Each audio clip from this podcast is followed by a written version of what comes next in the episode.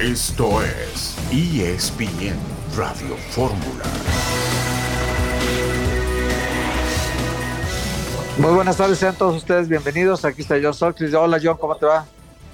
¿Cómo estás, eh, Héctor? Un saludarte. Ya hablaremos de, del América Pumas, del Chivas Atlas también, que Tom Brady tiene un permiso para ausentarse unos días de los entrenamientos de los Bucaneros de Tampa Bay. Ojalá no sea nada serio, porque pues no, no, no nos han dicho la verdadera causa, simplemente que estaba planeado que se va a perder unos días entrenando con los Tampa Bay Buccaneers. Y también tenemos eh, información, John. Hoy 10 años de aquel título olímpico, medalla de oro de México en Londres 2012. Para la selección mexicana, el triunfo histórico más importante seguramente, eh, porque esta selección logró lo que nadie creíamos, ¿no? Alguna vez ver en nuestra vida una medalla olímpica de oro colgada en un equipo de fútbol como el mexicano. Fue realmente impactante aquel momento. Vamos a tener ah, en la comunicación directa a uno de los protagonistas de aquella gesta histórica. Néstor Vidrio estará con nosotros en esta edición de Super Polémica. Entonces estaríamos eh, platicando con él en unos segundos más.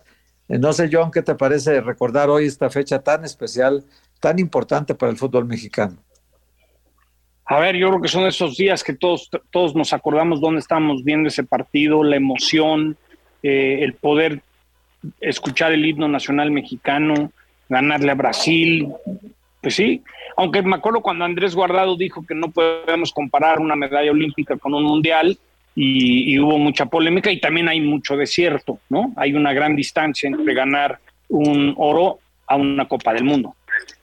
Sí, de, alguna manera sí, pero recordamos, recordamos, tú te acuerdas bien, este, John, muchos jugadores mexicanos de esa alineación pero yo también les recuerdo que en la selección de Brasil estaban Thiago Silva, estaba Sandro, que han recorrido la legua en Europa, Marcelo, una historia brillantísima en el Real Madrid, estaba Oscar, que también jugó en el Chelsea, Neymar y Alexandro, que también fue muchos, muchas veces, además de Lucas Moura y muchos jugadores que, que también vivieron episodios eh, importantes en equipos europeos de, gran nivel.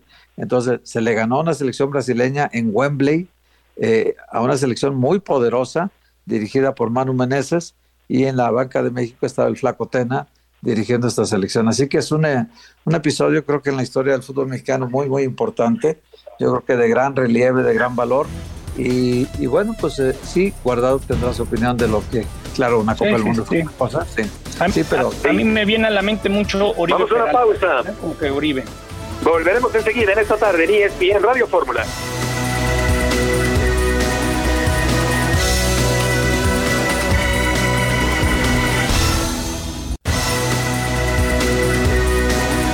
De regreso en esta tarde en la emisión multimedia de ESPN Radio Fórmula, como decíamos antes, hoy se cumplen 10 años de la medalla de oro en fútbol en los Juegos Olímpicos de Londres, una victoria sobre Brasil con dos goles de Oribe Peralta y en la línea telefónica está Néstor Vidrio que formaba parte de aquel equipo histórico para el fútbol mexicano. Néstor, te saludamos. Héctor Huerta, John Sotcliffe y Heriberto Murrieta. ¿Cómo te va? Hola, ¿qué tal Beto? Eh, John, Héctor, ¿cómo están? Un gusto estar aquí con ustedes. Qué gusto saludarte, Néstor, como siempre, el día de hoy. ¿Cuál fue la sensación en el momento en que el árbitro pitó el final de aquel partido? No, fíjate que fue como liberar mucha presión que obviamente pues conlleva la competencia, pero sobre todo porque eh, el equipo estaba muy convencido de lo que quería y habíamos logrado algo importantísimo para el país. Yo creo que esas esas emociones que tenía esa sensación fue fue de alegría, de felicidad, obviamente, de, de, satisfacción de haber conseguido eso y, bueno, para yo lo veía en la cara de todos y fue bastante emocionante. Aparte de lo futbolístico, ¿qué tanta preparación mental hubo previa a ese partido de la final contra Brasil? Sí, teníamos una psicóloga y, claro que desde todo el proceso, sobre todo cuando iniciamos concentración para las Olimpiadas, que fue una concentración larga, casi estuvimos dos meses y medio concentrados cuando terminó los Juegos Olímpicos, teníamos este, eh, preparación mental y también ayudó mucho que, todos los compañeros teníamos eh, firme lo que queríamos. Eh, estábamos convencidos de que podíamos hacer historia, de que podíamos conseguir cosas importantes y yo creo que eso fue la suma de todo, ¿no? De, llevarnos bien, de conocernos a la perfección dentro y fuera del campo y a la vez tener los objetivos claros, creo que fue, fue clave para conseguir. Oye, Néstor, yo creo que, eh, te saluda Héctor Huerta, yo creo que para ustedes, eh, jugadores que estaban en la selección, que vivieron además el proceso de ganar Panamericanos, ganar el, torneo Esperanzas de Tulón, llegar con una selección muy preparada, que tenía mucho fogueo, traía muchos partidos de respaldo, eh, y, tú que empezaste de titular toda la primera ronda y luego eh, alternaste con Israel un poco, con Israel Jiménez, y luego te mete, eh, el profe Tena te mete el minuto 81 cuando iba 2-0 México ganando, pues para, para asegurar el resultado, para que la medalla no se les fuera a escapar de las manos. Y, te tocó pues el silbatazo final, no, no sé qué ha experimentado tu cuerpo, tu, tu mente en ese momento, cuando el árbitro decreta el final y te das cuenta que has dado un paso a la historia. Sí, la verdad, eh, todavía se me en la piel ahorita que me estabas contando eso porque porque lo recuerdo como si fuera ayer. Eh, fue fue una sensación de, de, lograr, de, de, decir cumplimos el objetivo, este, hicimos historia, eh, tuvimos la posibilidad de, ganarle a un equipo de Brasil, eh, a conseguir o, bueno irnos invictos pues en lo que fue el eh, las Olimpiadas, eh, el equipo siempre, siempre se mantuvo así, ecuánime. Eh, tuvimos varios partidos de preparación no muy buenos, de hecho, previo a las Olimpiadas que, habíamos perdido. Entonces, pues obviamente te generan dudas, ¿no? Pero el equipo se, se cerró filas y bueno, tuvimos tuvimos ese gran partido que, que yo creo que los brasileños nunca se imaginaron que iban a ir perdiendo antes del minuto y yo creo que el remar siempre contra corriente para cualquier equipo es complicado. Néstor, John, te mando un fuerte abrazo. Platícanos un poco las experiencias que has tenido con tu medalla, dónde está, dónde la has llevado, alguna anécdota de esa medalla.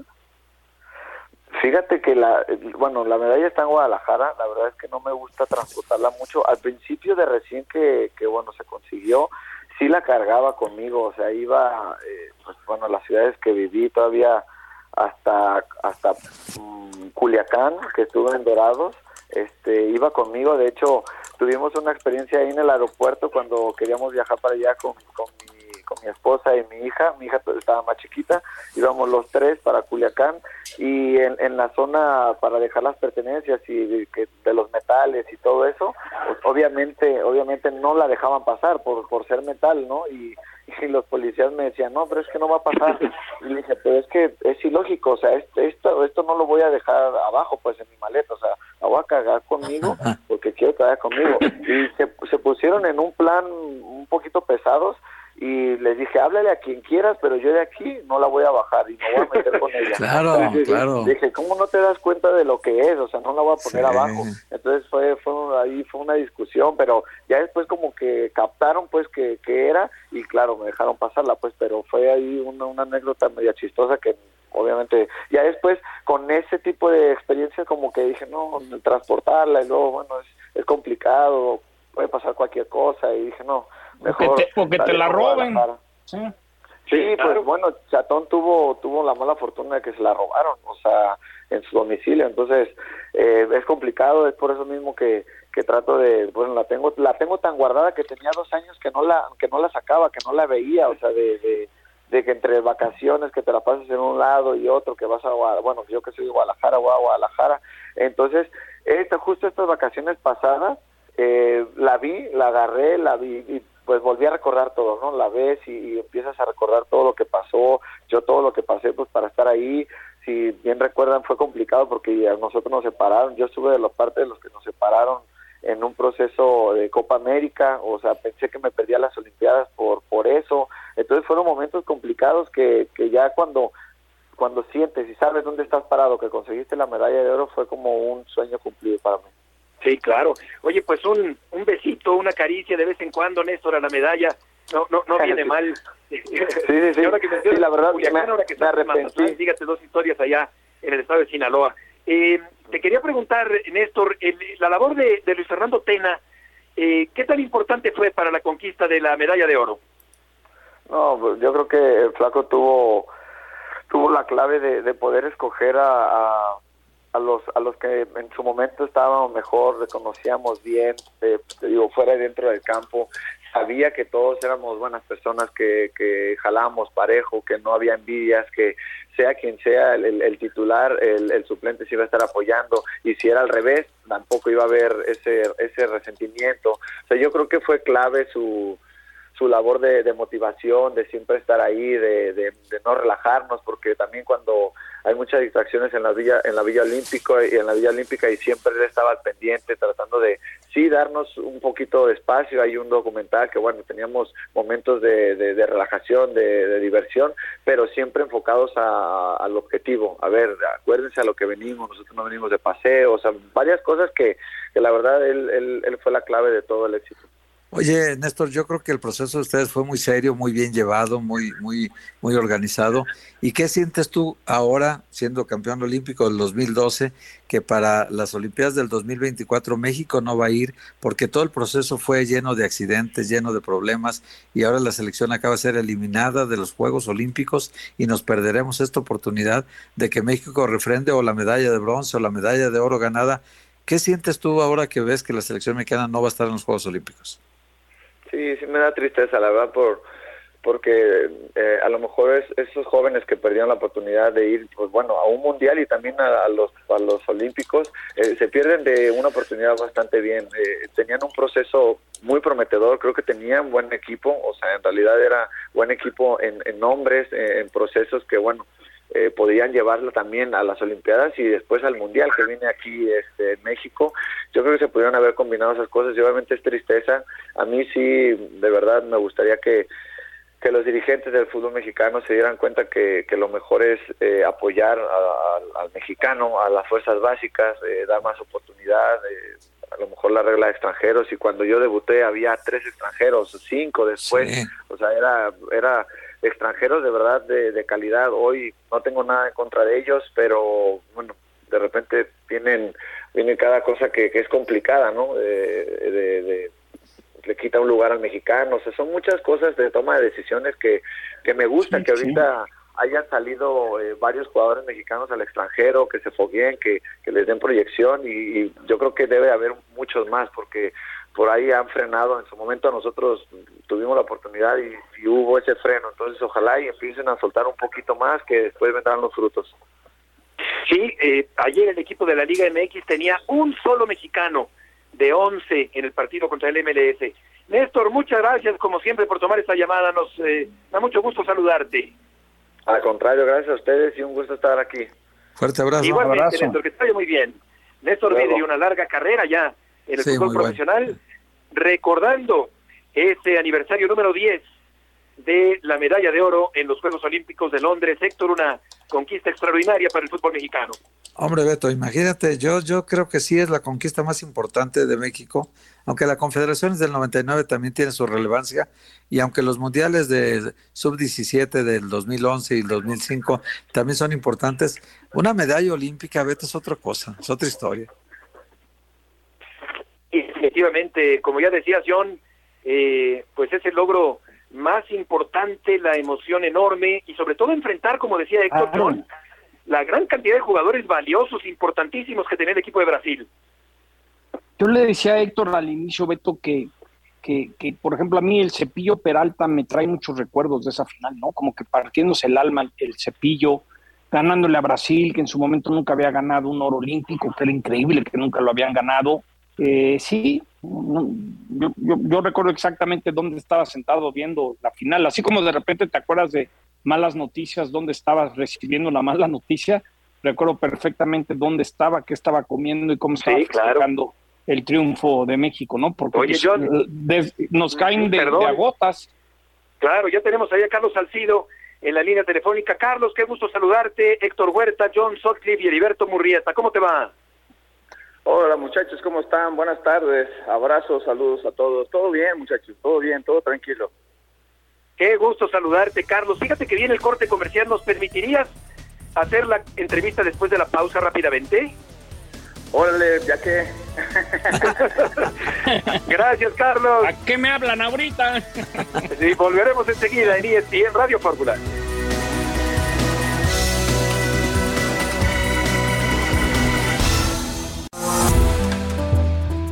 Aquí, tu opinión genera una conversación, una conversación genera un cambio y un cambio siempre generará una nueva opinión. 1500 AM, Grupo Fórmula, abriendo la conversación.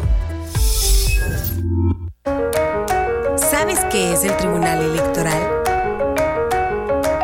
Sí, es la máxima autoridad en materia de elecciones. El que resuelve conflictos entre partidos y candidaturas.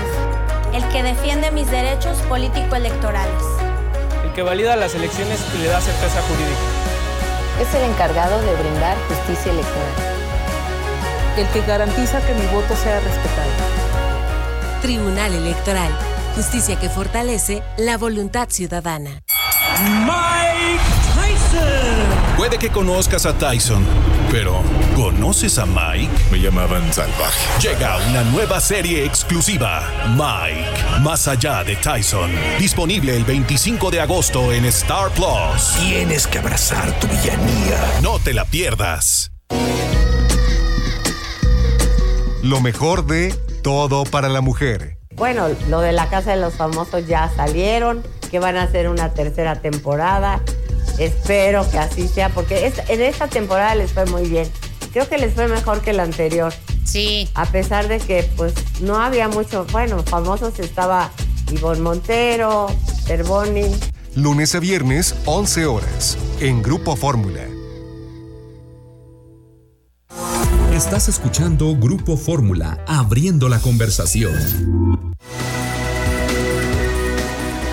De regreso en ESPN Radio Fórmula con Carlos Salcido. Carlos, gracias por acompañarnos. ¿Qué representa la medalla de oro en los Juegos Olímpicos de Londres para el fútbol mexicano? Eh, yo creo que representa una, una, un logro importante, ¿no? Un logro eh, muy padre, una, eh, un alcance que, que realmente yo creo que, que, que, que mucho, mucha gente eh, eh, tiene que recordar. Yo creo que ha sido una, algo muy muy padre que lo que se ha conseguido hace 10 años. Eh, hoy lo vemos, ¿no? Eh, motivación pura para, para los chavos que vienen abajo.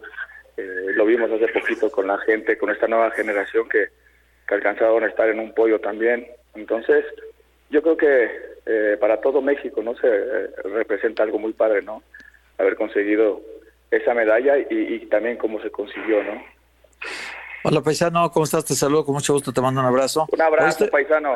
Ya ves que a mí me encanta ver aquí las estadísticas. Mira, contra Corea del Sur, Gabón y Suiza en su grupo, jugaste los 90 minutos de todos los partidos. Luego, en cuartos de final contra Senegal, 90 minutos y, y todavía te echaste, creo que un poquito de tiempo extra, ¿verdad? Todo el tiempo extra. Luego, jugaste contra Japón completo y en la final contra Brasil completo. Oye, pues fuiste el, el hombre de hierro de esta selección. Dime una cosa, eh, tú que viviste todos los minutos de, los Juegos Olímpicos, que fuiste construyendo segundo a segundo la medalla de oro, cuando pite el árbitro la final, ¿tú qué sientes, Carlos? Carlos Salcido, ¿qué siente en el campo? Eh, sentí que había cumplido, eh, Tocayo, eh, el cual se me había, por el cual o el motivo por el cual se me había llevado, eh, por cual eh, habían confiado en mí, y yo creo que sentía que había que había cumplido esta parte, ¿no? Pero te lo voy a decir el por qué. Porque en su momento, eh, cuando llegué con esta generación de jóvenes, ellos ya venían de un año, dos años siendo campeón en todo, ¿eh? eh Tulón, Guadalajara, en todo. Esta generación llegó a los Juegos Olímpicos y ganó todo. Todos los torneos anteriores lo ganaron, fueron campeones de todo. Sí. Arrasaron totalmente con todos los, los de estos, los, los, los torneos que se juegan pre, a, a, una, a, unos Juegos Olímpicos. Sí, pero ahí no, ahí no, permiten refuerzos, claro, en esos dos torneos, sí, Panamericano, Tulón. Pero tú ya es como un gran refuerzo, junto con Peralta y con Corona, llegan a este torneo. A ver, repiten la importancia. Sí, claro, te entiendo, como, como gente de pie experimentado del equipo, sentías otra responsabilidad. Sí, y, y en esta parte eh, sentía eso, que, que había cumplido y que había regresado esa confianza que me habían dado, un cuerpo técnico, un, un grupo de jóvenes que me que me aceptó, que, que me integré y que en su momento eh, me hizo ser parte de, de, uno de ellos, ¿no? Porque ya venían con esta con esta sinergia de, de, de campeonar, ¿no? Eh, ahora sí que era el más viejito y que tenía que, que, dar eh, más de mí, ¿no? Para, para poder integrarme y sobre todo futbolísticamente, ¿no? Oye, pero Carlos, yo, perdón, John. No, adelante, Héctor. Adelante. No, Carlos, te mando un abrazo. John Sotcliffe, ¿nos podrías contar un poco cómo se da qué refuerzo, qué te piden, qué experiencias con qué jugadores, un poco lo, cómo se da que te ponen de refuerzo y cuáles fueron esas funciones que tuviste que llevar a cabo con el grupo que quizás nunca has contado. Mira, eh, cuando me habló el Flacotena, eh, por teléfono y me dice que si eh, que él me habla para invitarme a, la, a los Juegos Olímpicos a estar con este grupo. Y lo único que le digo a Flacotena es, usted diga rana, profe, yo brinco, ¿no? Entonces, eh, en esta parte, eh, prácticamente yo en ese momento estaba haciendo contención de la selección con Chepo. Hasta ese momento las cosas estaban saliendo bien. Eh, y hablando con el flaco me decía, tienes experiencia, has jugado en Europa, necesitamos esta parte de, junto con eh, Chuy, Cepillo, eh, en esta columna vertebral, necesitamos esta parte fuerte, esta parte de, acompañar a los chavos de, de toda esta situación. Y, gracias a Dios hubo esta integración muy padre, chavos que ya conocía, que en ese momento también estaban en la selección mayor, como Gillo, eh, Marquito, etcétera, y que en su momento eh, se, pudo hacer una buena sinergia, ¿no? Oye, Carlos, pero, pero la verdad, este, viendo tu carrera, o sea, todo lo que lograste en tu carrera, es de haber jugado en Europa, haber triunfado en Europa, eh, estar en la selección muchísimos años, jugar mundiales, todo. Yo creo que en tu corazón esta parte de la medalla olímpica sí tiene un lugarcito muy especial, ¿no? Sí, sí, sí, sí. Y la realidad es que hasta la cuido, la cuido mucho. No vaya a ser que le haya pasado, lo, me, me pase del chatón. Entonces, Exacto, hombre. Este, la verdad es que sí, eh, porque costó mucho por, por el valor que tiene, me refiero no solo en lo personal, sino, sino a nivel grupo y a, y a nivel México. Eh, el escenario que se vivió, el grupo que estaba, contra quién la ganamos, que también era una selección que no... ¿En dónde? hasta ese ¿En momento qué, estadio? exactamente, una selección que no había ganado de Brasil esta medalla, este y, y, el estadio, yo creo que estaba todo puesto para, para poder hacer una gran historia, ¿no? Y, y qué bueno que se, que se dio. Sí. ¿En qué ha cambiado Carlos Salcido en estos 10 años? Ha cambiado muchísimo. De entrada me estoy haciendo más viejito, entonces este, en, esta parte es, es, es, es buena. Eh, yo creo que cada triunfo que, que vas cosechando en, la vida te va haciendo más maduro, ¿no? Y, y hoy en día este, empiezas a darle mucho valor a cosas que, que en su momento Dios te permitió obtener, porque te empiezas a dar cuenta que cada vez es más difícil conseguir las cosas, ¿no? Entonces, eh, no es fácil, pero a veces en el momento no le tomas esta importancia eh, eres como futbolista, hoy ganas, mañana tienes que pensar en otra cosa porque el fútbol no se detiene y el, y el paso es así. Pero hoy en día yo creo que eh, te detienes un poquito y dices, qué padre, ¿no? Qué padre haber sido eh, parte de esto y, y qué bueno que se consiguieron las cosas, ¿no? Son recuerdos muy padres, muy bonitos, ¿no? Claro. Oye, Carlos, como un jugador referencial del fútbol mexicano como tú, ¿qué opinas de que la alineación del equipo que representaba a la Liga MX ayer contra la MLS estaba integrada por 10 extranjeros y únicamente un mexicano. Eh, te digo la verdad, ni lo vi. ni lo vi, fíjate que no he estado tan conectado al fútbol y soy muy honesto, eh, ya que estoy eh, metido en otras cosas y la verdad estoy muy ocupadito, gracias a Dios. Y de repente veo resúmenes y eso, lo que sí te puedo decir es que me da mucho gusto ver mucho paisano, mucho, mucho jugador mexicano eh, más allá de que jueguen allá, jueguen acá, este, estando como, como estrellas del fútbol, ¿no? Tanto en México como, como, en, el extranjero, en este caso Estados Unidos. Me da gusto, yo creo que son gente, gente que muchos niños quieren ser como ellos, ¿no? Entonces, eh, yo me quedo con eso. Oye, paisano, también una cosa, hace 10 años, hay que ser sinceros, cuando ustedes se fueron a los Juegos Olímpicos, la verdad, te digo una cosa, yo creo que un 90% de la población en México no creía que fueran capaces de traer ustedes la medalla de oro.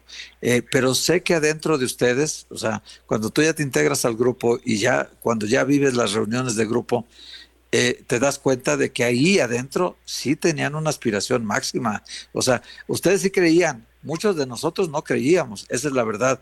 ¿Qué pasó adentro? O sea, ¿qué, qué había engendrado adentro como para pensar que podían ser campeones olímpicos?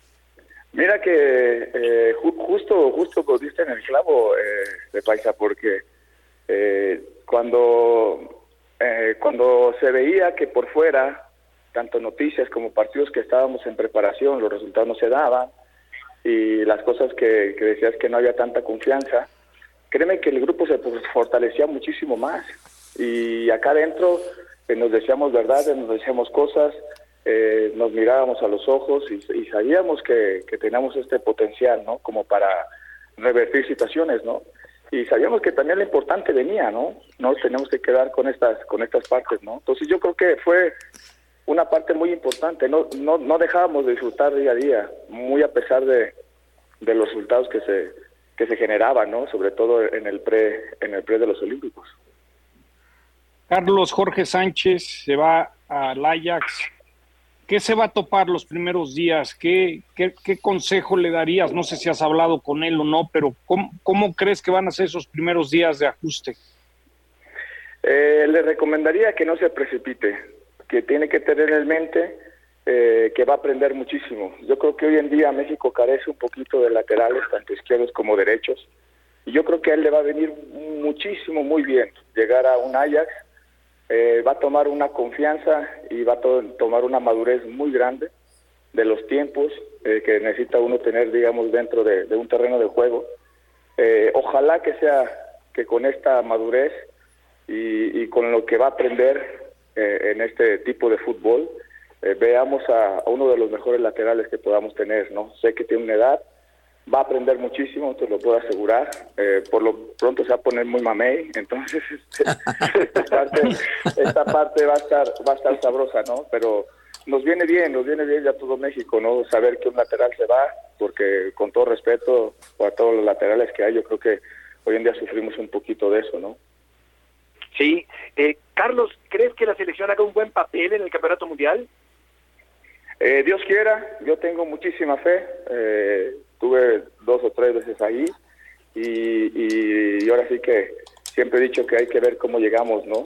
Eh, los jugadores son de momentos. Ojalá que para el Mundial muchos de los futbolistas que puedan estar y participar lleguen en su mejor momento y eso es lo que hace una, un grupo competitivo, ¿no? Ojalá que así sea y, Dios quiera que nos brinden una gran sonrisa, ¿no?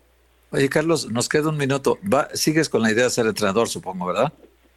Empiezo ahora, debuto, hermano. Eh, debuto ahora, este, agarro una tercerita ahí profesional y, ahí estamos, Tocayo. Yo creo que... Oye, Tocayo, pero eh, espérame, ¿para qué agarras la tercera? Si, ¿Qué tal que agarres las chivas de primera? claro. Oye, no, no es mala opción. Es que no es mala opción para ti. Es buen momento. No, no, no. Cuatro, en cuatro o cinco años, hermano. Quiero, quiero llegar allá. ahorita no, tranquilo. Voy pasito a pasito, Tocayo. Pero quieres dirigir a Chivas algún día, ¿no? Eh, no solo Chivas, ¿no? Eh, a lo mejor porque estoy ahí. Yo quiero dirigir en primera edición en cuatro o cinco años. Mm. Quiero ir poquito a poquito. Entonces, ahí vamos, ahí vamos. Buenísimo. Carlos, muchas gracias, como siempre, por tomar esta llamada. Al contrario, un abrazo a los tres. Cuídense mucho. Abrazo, fuerte. abrazo. Muy bien. Suerte con el golf, que ya sé que ya, ya es golfista.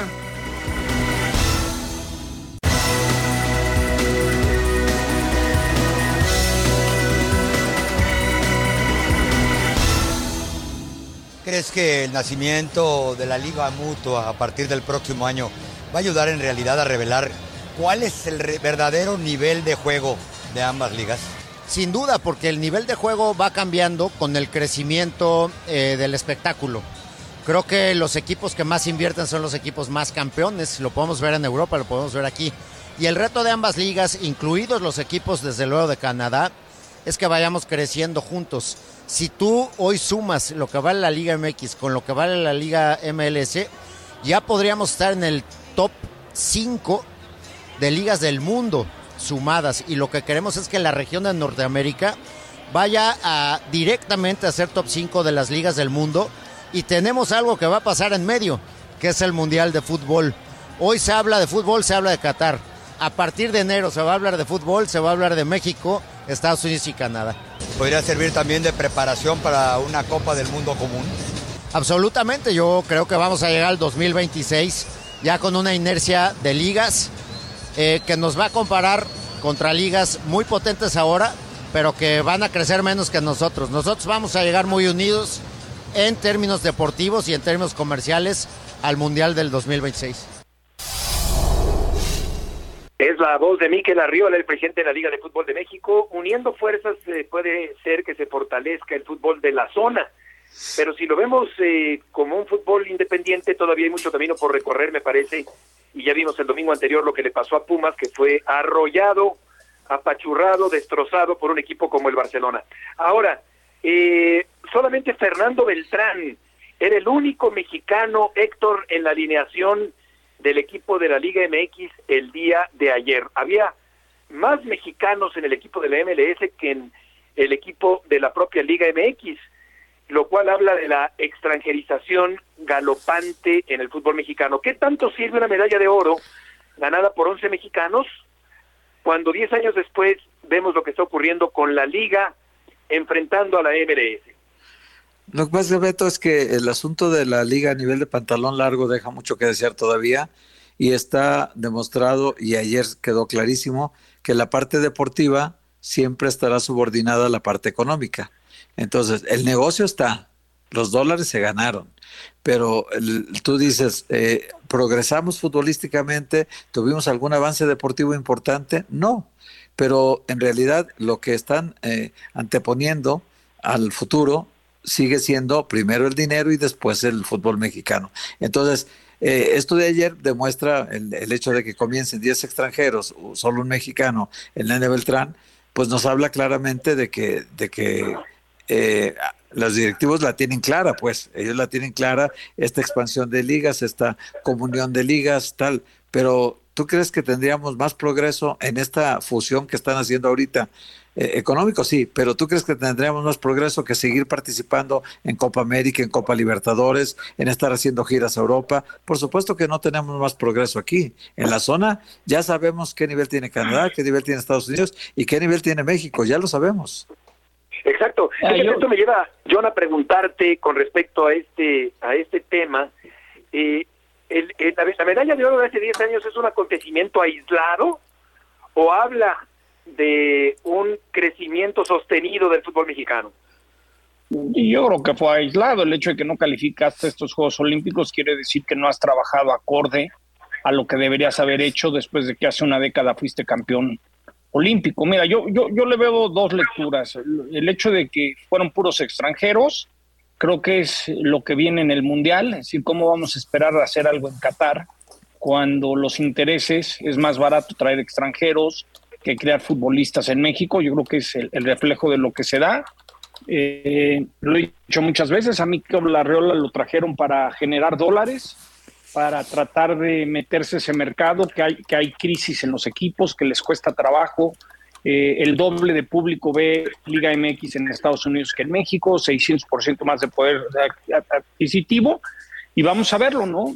Los, los tiempos de la Copa Libertadores y eso se acabaron, porque ahora la prioridad es el billete y ellos no tienen tradición, necesitan que Chivas y América les llenen los estadios grandes de la NPL y creo que de aquí va el Real. La pregunta es, cuando empieza a haber torneos eh, que cuenten, Beto y Héctor, que, que tu partido te dé puntos en tu liga o haga, algo tienen que hacer para que tenga más valor y creo que van en ese camino, porque la prioridad es generar dólares, nos guste o no nos guste. Sí, efectivamente. Ahora, paradójicamente, en un mar de extranjeros, creo, Héctor, que lo más destacado, paradójicamente, lo hicieron tres mexicanos. Uno, Beltrán, que juega realmente bien en la primera parte, con la inteligencia, con eh, las ideas tan claras que tiene, con un pase al hueco extraordinario de Beltrán en la primera parte. Sí. Alexis Vega con su desequilibrio por la banda izquierda y desde luego Kevin Álvarez con un golazo extraordinario en el segundo tiempo. Así que yo creo que acaban por ser los mexicanos, los poquitos mexicanos, quienes dan la cara por el fútbol mexicano o la liga del fútbol mexicano de la primera división. y también, también Luis Reyes, el Hueso Reyes y también Luis Chávez. Reyes aportó también. Y Luis Chávez, el de Pachuca, que también ensayó su disparo, que es un, es un jugador que está para la Copa del Mundo. Yo creo que anoche lo que pudo haberse visto más importante para México es que el Nene Beltrán sigue siendo candidato al Mundial eh, que Luis Chávez ya debe ser convocado a la Copa del Mundo y que Kevin Álvarez es el segundo lateral derecho después de Jorge Sánchez en México. Entonces, está claro para nosotros. Hay que ver si para el Tato Martino también está claro, porque ya ves que ha dejado muchas incertidumbres en estos dos puestos, en el de Luis Chávez y en el de Kevin Álvarez. No los ha eh, puesto tan seguros. Jorge Sánchez sí, ya lo dijo incluso en una entrevista que nos dio a ESPN. Él dijo claramente que, que él va a la Copa del Mundo, pues que ya se lo dijeron. Entonces, esta parte, Beto, creo que sí nos, nos, nos, quiere decir muchas cosas. Yo sigo creyendo que a nivel de pantalón largo hay que aprender mucho de los norteamericanos, pero muchísimo. Eh, John sabe muy bien ahorita cuánto valen las franquicias ya en Estados Unidos de fútbol, cuánta cantidad de gente ha ido incrementando año con año la asistencia a los estadios. Ya se han construido estadios exclusivamente para el soccer, eh, cosa que antes no se veía. Y, y también la liga es una liga pujante en crecimiento que está contratando cada vez mejor jugadores y creo que en muchos sentidos nos están ganando la partida, Beto, a nivel, a nivel ya, de organización. Ya, la gana, ya la ganaron, Héctor. Falta una franquicia más, la de Las Vegas. Se Ajá. habla que está entre 400, 450 millones de dólares lo que se va a pagar. Fíjate y al nomás. mismo tiempo, al mismo tiempo tienes aquí un Querétaro que se vendió en 30 millones, que Ajá. lo pagaban a plazos, no lo podían pagar. Se le tuvo que regresar al dueño del equipo otra vez le dieron tiempo para que lo vendiera. Entonces, hay, hay un, hay, hay, para mí, y, lo que pasa es que la gente se molesta mucho. Yo quiero a México y quiero que la Liga MX le gane al MLS. De lo que a mí me ha tocado ver, la MLS ya se está comiendo a la Liga MX y no hay quien lo pare. Y, y hay varios dueños que he platicado con ellos y están de acuerdo conmigo. Por eso se fueron con el vecino a decir, a ver, vamos a hacer cosas juntas. Antes que, que, te comas el mercado, me quiero involucrar para que el pastel lo podamos repartir mejor. Ya está en ese nivel. Ya no es de que si la liga le va a ganar, ya le ganó. Ya le ganó. Lo que, ya le ganó y en lo futbolístico ahí está ya muy parejo. Lo que pasa Fíjate, es que John. antes decían, no, no ganan la Conca Champions, no juegan mejor fútbol, ya nos ganaron, es el país más rico del mundo, su infraestructura, Beto y Héctor, nos va a devorar. Fíjate que al ver eh, la preparación, la parafernalia, el show previo al partido, pues eso habla también de una inversión económica muy fuerte de lo que menciona John con respecto a la MLS, que sin duda ha crecido de manera extraordinaria. Hernando Moritz tiene información del Guadalajara. Hernando, gusto en saludarte. ¿Cómo estás, Heriberto? Muy buenas tardes, eh, compañeros. Gusto estar con ustedes. Pues el Guadalajara que se prepara para buscar su primera victoria en esta apertura 2022 en el clásico Tapatío. Hoy, eh, día de atención a medios en ambos campamentos, habló Alan Mozo en el cuadro del cuadro rojiblanco, recién eh, llegado al bando tapatío, jugará su primer clásico frente al Atlas y decía que evidentemente sienten vergüenza, esa es la sensación que al menos eh, Mozo expresa por el andar del Guadalajara en este campeonato. Justo estamos ahora, si escuchan un poco de, de ruido ahí al fondo, estamos eh, en la terminación ya del día de medios del Atlas, también hablaron en el campamento rojinegro sobre este clásico, pero eh, Heriberto, compañeros, si les parece, escuchemos lo que dice Alan Mozo, que eh, vivirá su primer clásico tapatío con un Guadalajara eh, pues pasándola muy mal en este campeonato. Hola, ¿qué tal? Buenas tardes. Pues sí, la verdad es que los clásicos son partidos que se tienen que ganar.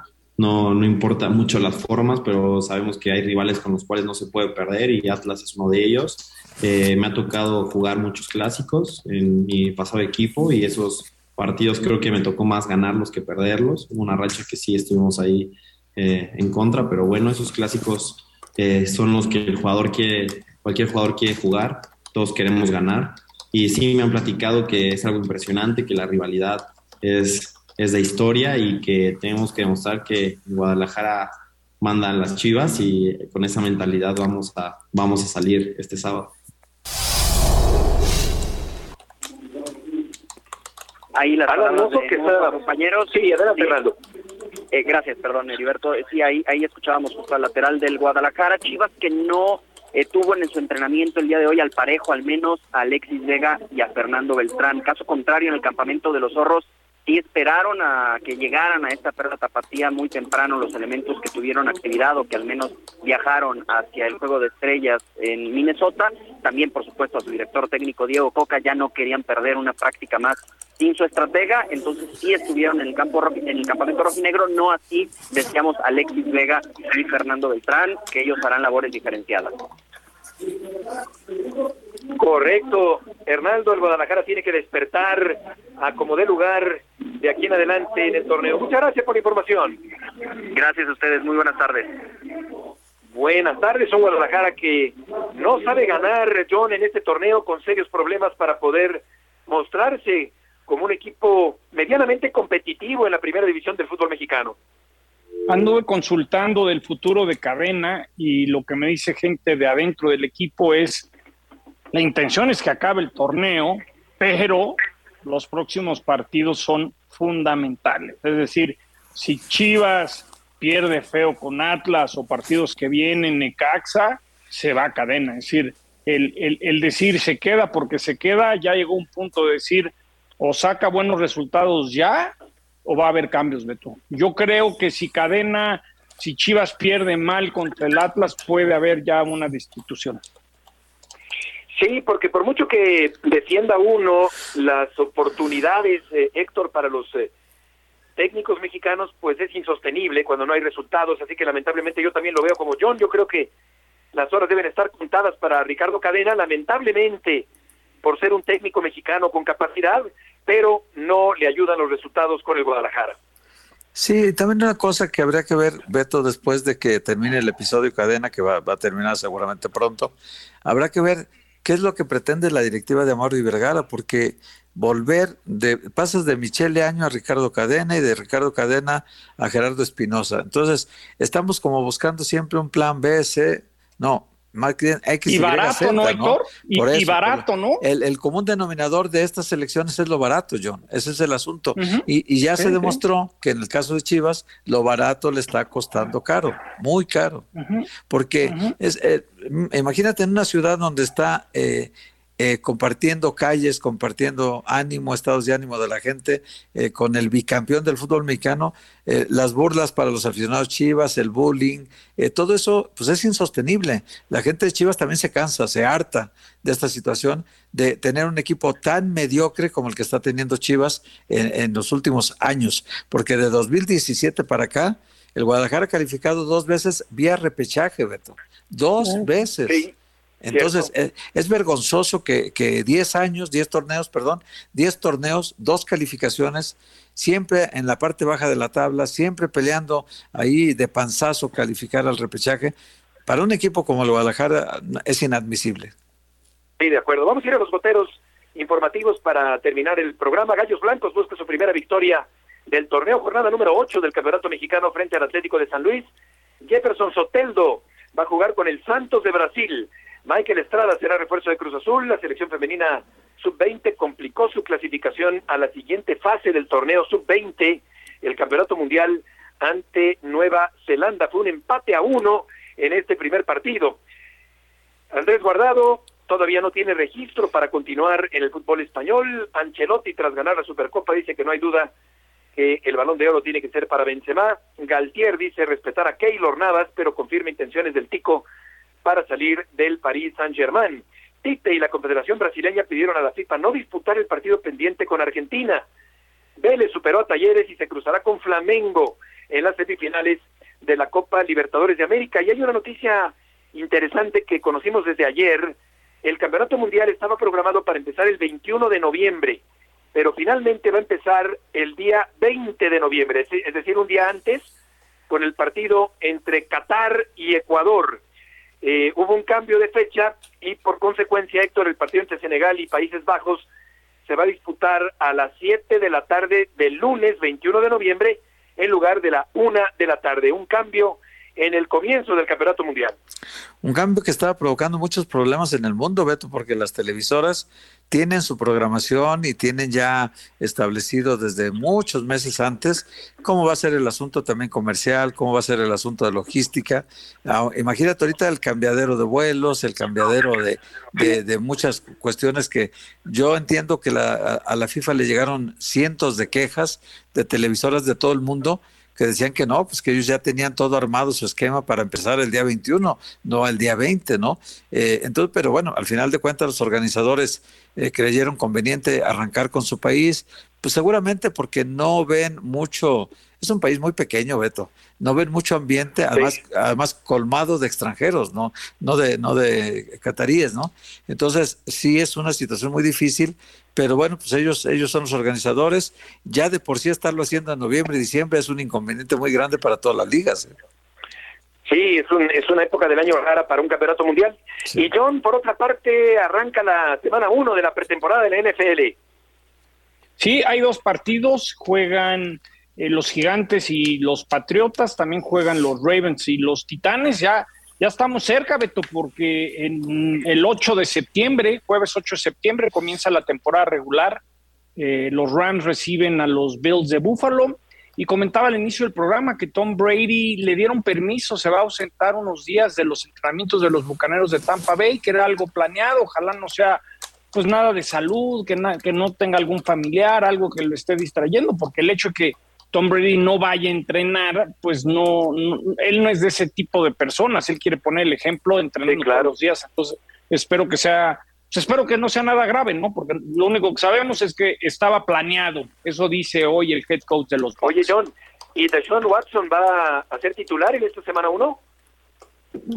Eh, eh, de la pretemporada, lo que pasa es que la liga la liga no está de acuerdo en los seis juegos de castigo, quiere más, más castigo, más juegos. Entonces, eso es como Cleveland mandando un mensaje, te apoyamos, mi hermano, tú eres nuestro coreback y empiezas la pretemporada, la cosa es cuando va a jugar temporada regular. Gracias Héctor, John, buenas tardes, que les vaya muy bien, hasta mañana. Gracias, un abrazo, bye.